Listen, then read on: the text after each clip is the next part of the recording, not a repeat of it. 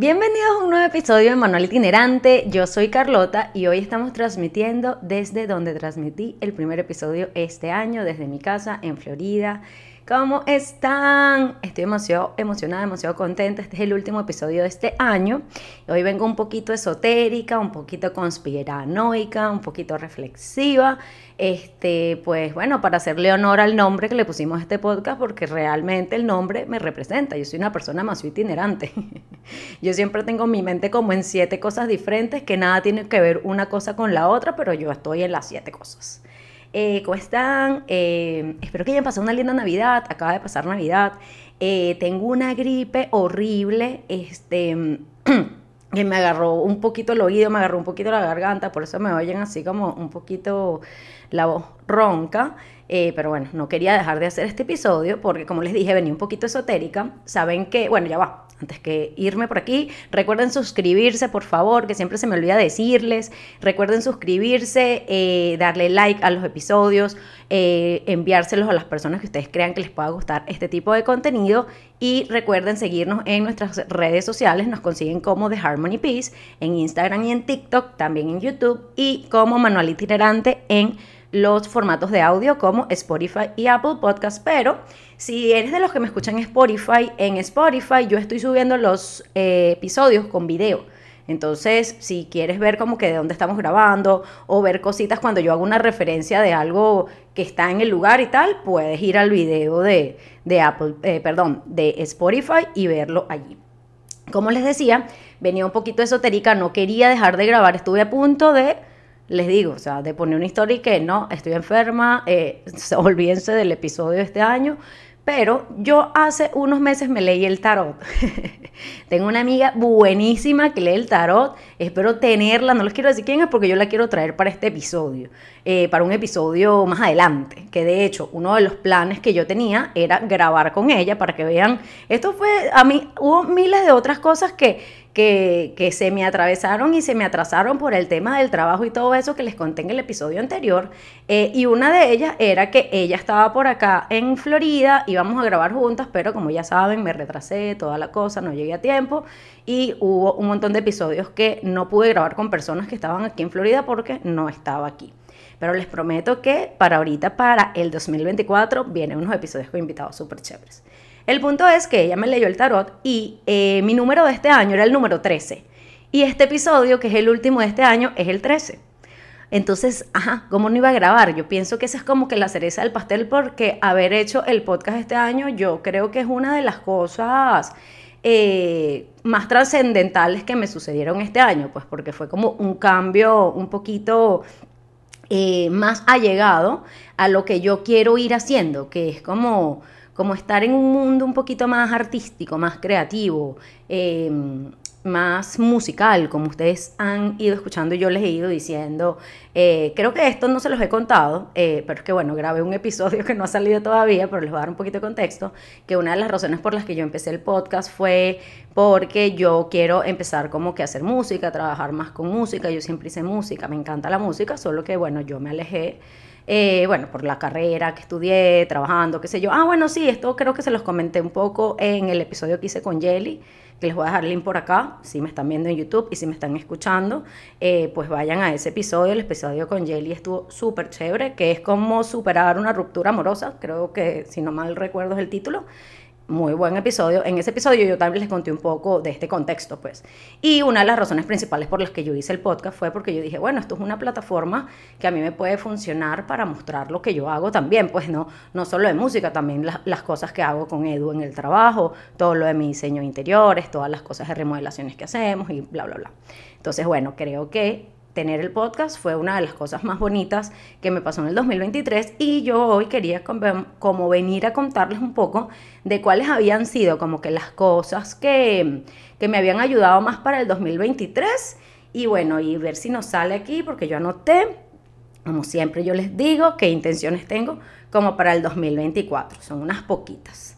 Entonces, bueno, comencemos este episodio igual, no lo quiero hacer tan largo porque sé que muchos de ustedes están de vacaciones y muchos me escuchan es que sí, haciendo ejercicio o cuando van al trabajo o cositas así. Entonces, bueno, no se los quiero hacer más largo de 20, 30 minutos para yo poder acompañarlos a ustedes este viernes a, no sé, a correr, a hacer las últimas compras en el supermercado y todas esas cosas donde yo los acompaño con el podcast.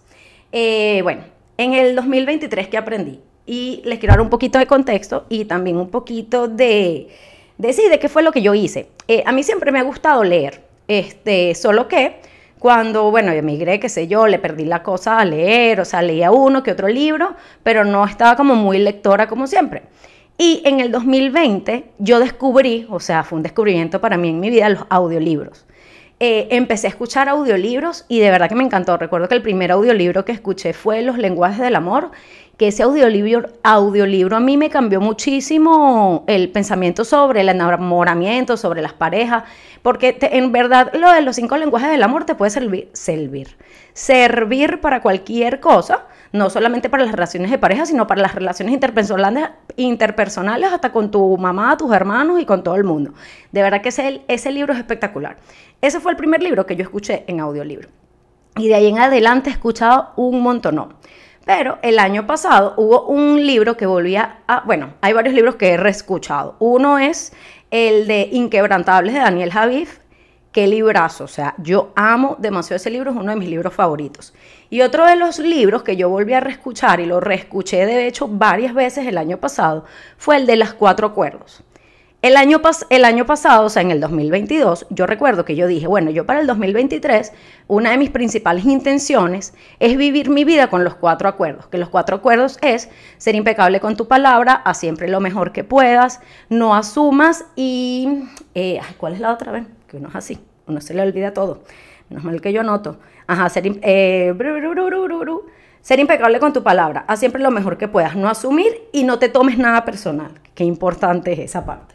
Y yo de verdad que lo empecé a hacer. Y yo les puedo decir que a mí mi vida este año me cambió mucho en ese sentido. Porque en, el hecho de eh, ser impecable con mi palabra me ayudó muchísimo con la disciplina. ¿Por qué? Porque yo era de estas personas que de repente decían, voy a hacer algo y, ay, bueno, lo hago después, ay, lo hago después, ay, lo hago después, ay, lo hago después y no lo hacía.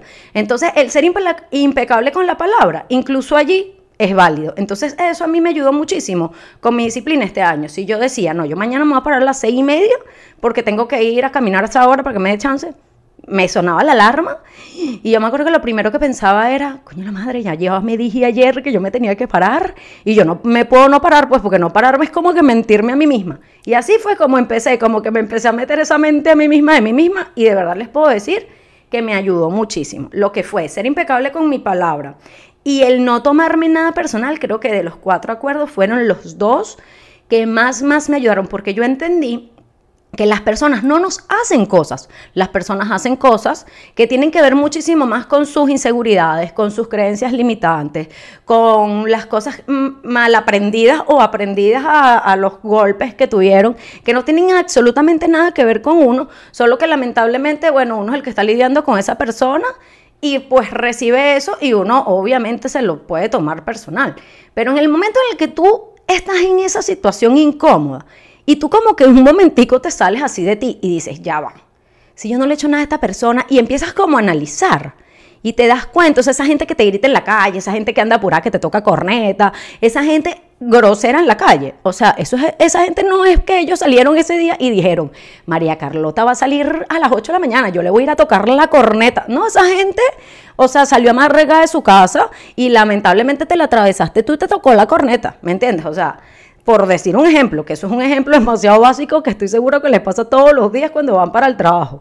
Entonces es eso, o sea, como que no tomarte nada personal y ser impecable con tu palabra es algo que te puede ayudar muchísimo. Eh, por ejemplo, en el caso de ser impecable con mi palabra, a mí me ayudó incluso hasta poder hacer el podcast, porque, o sea, eso es un trabajo de muchos pasitos que, bueno, en el momento en el que yo dije, lo voy a hacer, incluso yo me prometí, yo tengo que grabar episodios todas las semanas y no puedo dejar de publicar Y les digo, o sea, estoy aquí con este gripón, o sea, que tengo toda la tarde tosiendo y dije, yo no puedo dejar de grabar porque yo tengo que ser impecable con mi palabra. Entonces, como que eso, eso a mí me ha ayudado muchísimo. Por supuesto, el de no asumir también. O sea, yo siento que, el, por ejemplo, el de no asumir a mí me ha ayudado mucho en mi relación de pareja. Porque yo era la, la era, sí, la propia persona que sí, yo estaba con Eduardo y de repente le veía una mala cara ya yo decía, algo hice. O sea, ¿sabes? Como que está bravo conmigo, ¿qué le pasó? ¿Qué hice? Entonces antes yo hacía, o sea, ya yo como que me quedaba así y, me sentía mal porque, ay, algo hice. Y no, ya ahora como que, mira, estás bien, ¿qué pasó? ¿Todo bien? Y bueno, yo también tengo muy buena comunicación con Eduardo y si a él le pasa algo, él me lo dice sin problema también, hay que decirlo. Es una relación que, como les he dicho en episodios anteriores, la hemos trabajado y cultivado para llegar allí. Y el no asumir, por ejemplo, en las relaciones de pareja, pues fantastiquísimo. ¿Y cuál es el otro? Siempre hay uno que se me olvida. Ah, siempre lo mejor que puedas, también. Les puedo poner también el mismo ejemplo del podcast. Cuando yo empecé, yo creo que en el primer episodio se los dije, yo pensaba que iba a ser algo como que más fácil para mí de hacer, pues pues ya, ya yo había hecho como que videos de YouTube, ya yo había hecho como que contenido antes, yo pensaba que iba a ser más fácil y de verdad que fue difícil para mí arrancarlo. Pero lo que pasó, yo siempre hice lo mejor que pude. O sea, yo decía, bueno, no sé algo. No era como que, bueno, no sé, tú llegó hasta aquí. No, yo decía, no sé, bueno, no pasa nada, yo aprendo, porque yo soy una persona inteligente. Entonces yo agarraba, me ponía en las mañanas. Me acuerdo que tuve como una época, porque esa fue la época si han estado aquí desde el inicio del podcast, la época que me tocó a mí quedarme aquí en la casa, que Eduardo estaba en Texas porque yo tenía la lesión en el pie, eso fue esa época. Y yo recuerdo que yo estuve como por lo menos dos semanas parándome casi todos los días entre 5 y 6, porque en esa hora yo estudiaba, o sea, en esa hora estaba viendo cosas como para editar el podcast, qué programas me servían. Claro, de paso yo no quería como que gastar demasiado dinero en micrófonos, en cámaras, en programas para editar. Entonces, todas esas cosas, bueno, yo hice lo mejor que pude y miren hasta dónde hemos llegado en el episodio 13, o sea que sí se puede. Eso es una de las cosas que más aprendí en este año, o sea, como que realmente vivir mi vida con los cuatro acuerdos me funcionó perfectamente. Que bueno, eso fue una como que mi meta del 2022 y le voy a dar check aquí para que quede aquí en récord, check, check, check, check, que se, de verdad yo puedo decir que me comprometí conmigo y viví mi vida con los cuatro acuerdos. Ok, otra cosa súper importante que aprendí en el 2023 fue a tener paciencia, porque yo soy una persona muy ansiosa de por sí, pero más allá de la ansiedad, o sea, también soy impaciente, soy de esas personas que, vamos a seguir con el ejemplo del podcast. Lo que pasa es que, bueno, ya, ya yo tenía como más calmado eso, pero eso lo aprendí este año. Y era que, por ejemplo, si yo en antes, en antes, antes hubiese montado un episodio y no sé, no tenía 100 views en una hora, ya, ya esto no sirve, fracasé, ya yo no voy a seguir con este podcast, nadie me vio. Y es como que no, mami, o sea, tienes que tener constancia, ¿me entiendes? O sea, es un proceso. Entonces, como que la paciencia conmigo misma la he, la he trabajado mucho este año y creo que voy muy bien. La autoexigencia también ha sido algo que este año lo he trabajado mucho en mí porque yo soy una persona que soy muy autoexigente. Yo no soy así con los demás, es conmigo misma. Yo soy como mi propio militar, pero como un militar, no joda, que está todo el día dándome, pero hasta con un látigo. O sea, yo soy como que muy autoexigente. Entonces esa autoexigencia porque esa autoexigencia viene acompañada de muchas cosas, viene acompañada del perfeccionismo, de la crítica, o sea, viene de muchas cosas. Y realmente esa autoexigencia me hacía sentir mal a mí misma, porque era yo misma conmigo misma en mi cabeza. Y eso es complicado, o sea, como que esto es otra cosa que también es clave, que también le aprendí es demasiado este año, y es controlar la conversación que uno tiene con uno mismo. Ay, qué importante, porque uno en cualquier momentico hace algo que no estuvo bien y ya uno, verga, qué estúpida. Y es como que no, bueno, mami, ya va, no eres estúpida, simplemente te equivocaste, no pasa nada. ¿Me entiendes? Entonces yo aprendí mucho que uno tiene que tratarse a, a uno mismo como su propio bebé. Tal cual. O sea, ¿cómo tú tratarías un bebé tuyo? ¿Tú le dirías, eres un estúpido, te caíste? No, tú no le dirías eso a tu bebé. Bueno, a menos de que seas un patán o una patana y bueno, ya ahí tú tienes un problema, ¿no? Pero una persona normal no haría eso. Entonces, yo soy una persona normal, entonces yo no tengo por qué decirme a mí misma estúpida porque me equivoqué o que qué ridícula o qué todas esas cosas, porque generalmente, y esto es algo que ya también he aprendido mucho, también con la ayuda de la terapia y todo esto, ustedes saben que yo siempre les recomiendo ir a terapia a todo el mundo, porque ir a terapia es lo mejor, pero el punto es que todas esas cosas que uno se dice generalmente ni siquiera vienen de uno, son cosas que le dijeron a uno en un momento, uno se la creyó y uno se la siguió repitiendo a uno. Entonces es eso, o sea, como que observen sus propios pensamientos, observar el pensamiento. De ahí viene como la base de la meditación, ahí fue donde yo pude aprender un poquito más a meditar la meditación realmente es eso. La meditación no es que tu mente quede en blanco. No, realmente yo siento que la meditación es para que tú te sientes contigo misma y observes el pensamiento. Solo que no te puedes quedar pegado en el pensamiento. O sea, si se te vino, qué sé yo, vamos a suponer, estás aquí en tu, ah, en zen, qué sé yo, y de repente, coño, la madre, no lave los platos. Y es como que, bueno, está bien, los lavo cuando termine, adiós, gracias por este pensamiento, sigo. Y los dejas ir. Y así vas, o sea, les quise dar ese ejemplo como que bien básico, pero así con todo, o sea, en el momento en el que tal cual, que tú estés, no sé, en tu trabajo y estás haciendo, no sé, un Excel, y el Excel se te salió mal, que ya tu primera cosa es, coño la madre, pero qué bruta, no, ya tú dices, ya va, espérate, déjame revisar aquí, qué fue lo que pasó, no pasa nada, yo lo vuelvo a hacer. Y es eso, porque te digo, insultarte, frustrarte, este, y molestarte no va a solucionar eh, probablemente el problema que estás teniendo. Entonces lo solucionas más con una mejor actitud si no te atacas a ti mismo. esas fueron como que mis mayores lecciones del 2023.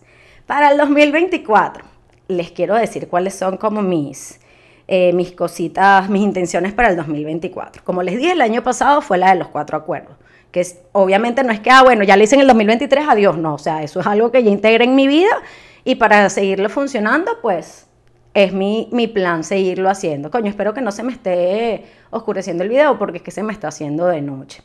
Pero bueno, Em, dejar ir lo que no puedo controlar. Ay, qué importante. Y esto viene un poco de la mano con lo que les decía que yo soy muy autoexigente, como que muy controladora, que yo quiero tener el control de todo. Y ya definitivamente les puedo decir que no. O sea, yo tengo que soltar, soltar esas cosas que definitivamente no puedo controlar, hacer lo mejor que puedo, sí, pero soltar, porque también hay cosas que no dependen de uno y esas cosas hay que soltarlas, porque yo estresarme no van a hacer que sucedan, solo hacen que me estrese y ya, o sea, porque es así.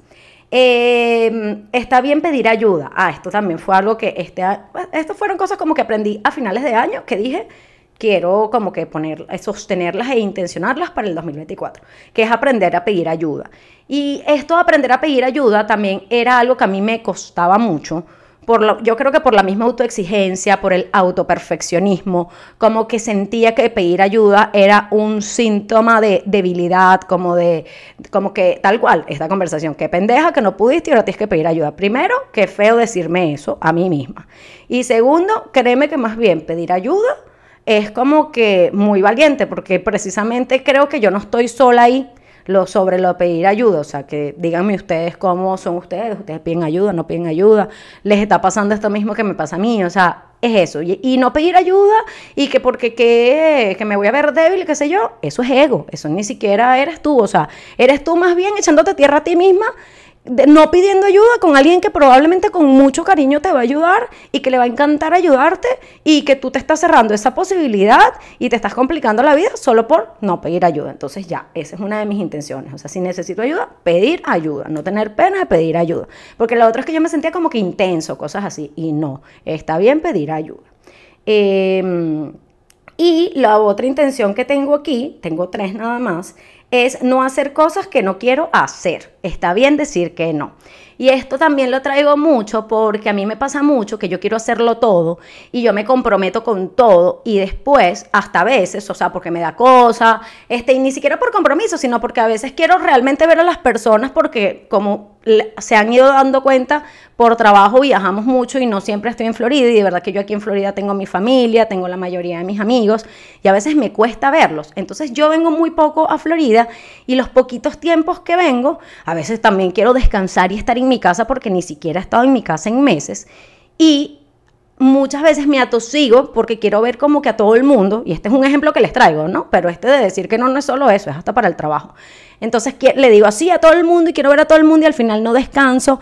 Entonces como que me saturo de tantas cosas por hacer que no me da tiempo de hacer todo lo que quiero hacer. y bueno, y me estreso. Entonces como que ya va, como que calmarme, organizarme mejor y está bien decir que no y explicar, pues si vas a decir que no, ¿por qué? Incluso no pienso hacer más trabajos que yo no quiera hacer tal cual, o sea, un trabajo que, no, ¿qué tal? Porque no sé qué. No, porque hay veces que uno hace trabajos por miedo. ¿Y a qué voy con el miedo? El miedo, sobre todo cuando uno es inmigrante, uno siempre tiene miedo de no tener trabajo o de no tener dinero porque por ejemplo, en Estados Unidos, en este país, o sea, tú no pagas tu renta un mes y adiós, usted se quedó sin casa. Entonces, ajá, uno siempre anda pendiente de coño, que tengo que trabajar, que tengo que producir y ta, ta, ta, para pagar mis cositas. Entonces, muchas veces eh, a nosotros nos pasa particularmente que nos atosigamos de trabajo a veces por el mismo miedo. Y el miedo realmente lo que hace es no dejarte crecer porque nos ha pasado que hemos querido crecer en otras cosas, queremos especializarnos más eh, en, diseño de muebles, cosas como más específicas y más custom y no hemos podido por la misma cosa de no dejar de agarrar trabajos. Y sí, o sea, obviamente sí, si hay unos biles que pagar y que cumplir y ta, ta, ta, pero si uno se organiza, uno puede tal cual decirle que no a ciertos trabajos para dedicar ese tiempo a cosas que realmente quieras hacer. Entonces como que tengo demasiada esa intención este año porque me he metido en demasiados problemas que no han sido problemas, pues porque yo de verdad que soy una persona que, que resuelve. Yo soy como, la, como, como el hombre que resuelve, pero la mujer que resuelve, que eso no nadie lo está hablando, pero las mujeres bastante que resolvemos. Y yo soy de las mujeres que resuelven. Entonces, ajá, solucioné, pero ¿a qué costo? ¿Me entiendes? O sea, me costa mi salud mental, el cansancio, la cosa. Entonces eso, está bien decir que no. Ah, se me está yendo la luz. Ya que les venía con una teoría conspirativa porque les dije que venía reflexiva, esotérica y ahora, ajá. Miren esto. Como ustedes yo creo que ya deben saber, porque eso está en todas las redes sociales y ta, y si no lo saben se los digo, eh, hay un rumor, porque es un rumor, realmente no es una noticia real, o sea, no la he visto al menos en ningún medio, que Mark Zuckerberg está construyendo un, como una ciudad subterránea en Hawái. Pero he visto como varios videos y varias cosas. Y en estos días vi uno que era que sí, que está eh, construyendo como que una cosa subterránea en Hawái, pero también está construyendo como unos palafitos. Entonces, ¿qué, ¿qué información tiene Mark Zuckerberg que nosotros no tenemos y que por eso está haciendo eso? Entonces, mi teoría conspirativa es la siguiente. No es que él sepa específicamente que va a pasar algo o no, porque si él lo supiera no construye algo que si cae agua, pues es palafitos y que si se destruye el planeta es para abajo, para la Tierra. O sea, él está como que poniendo todas sus opciones sobre la mesa, por lo que yo puedo ver.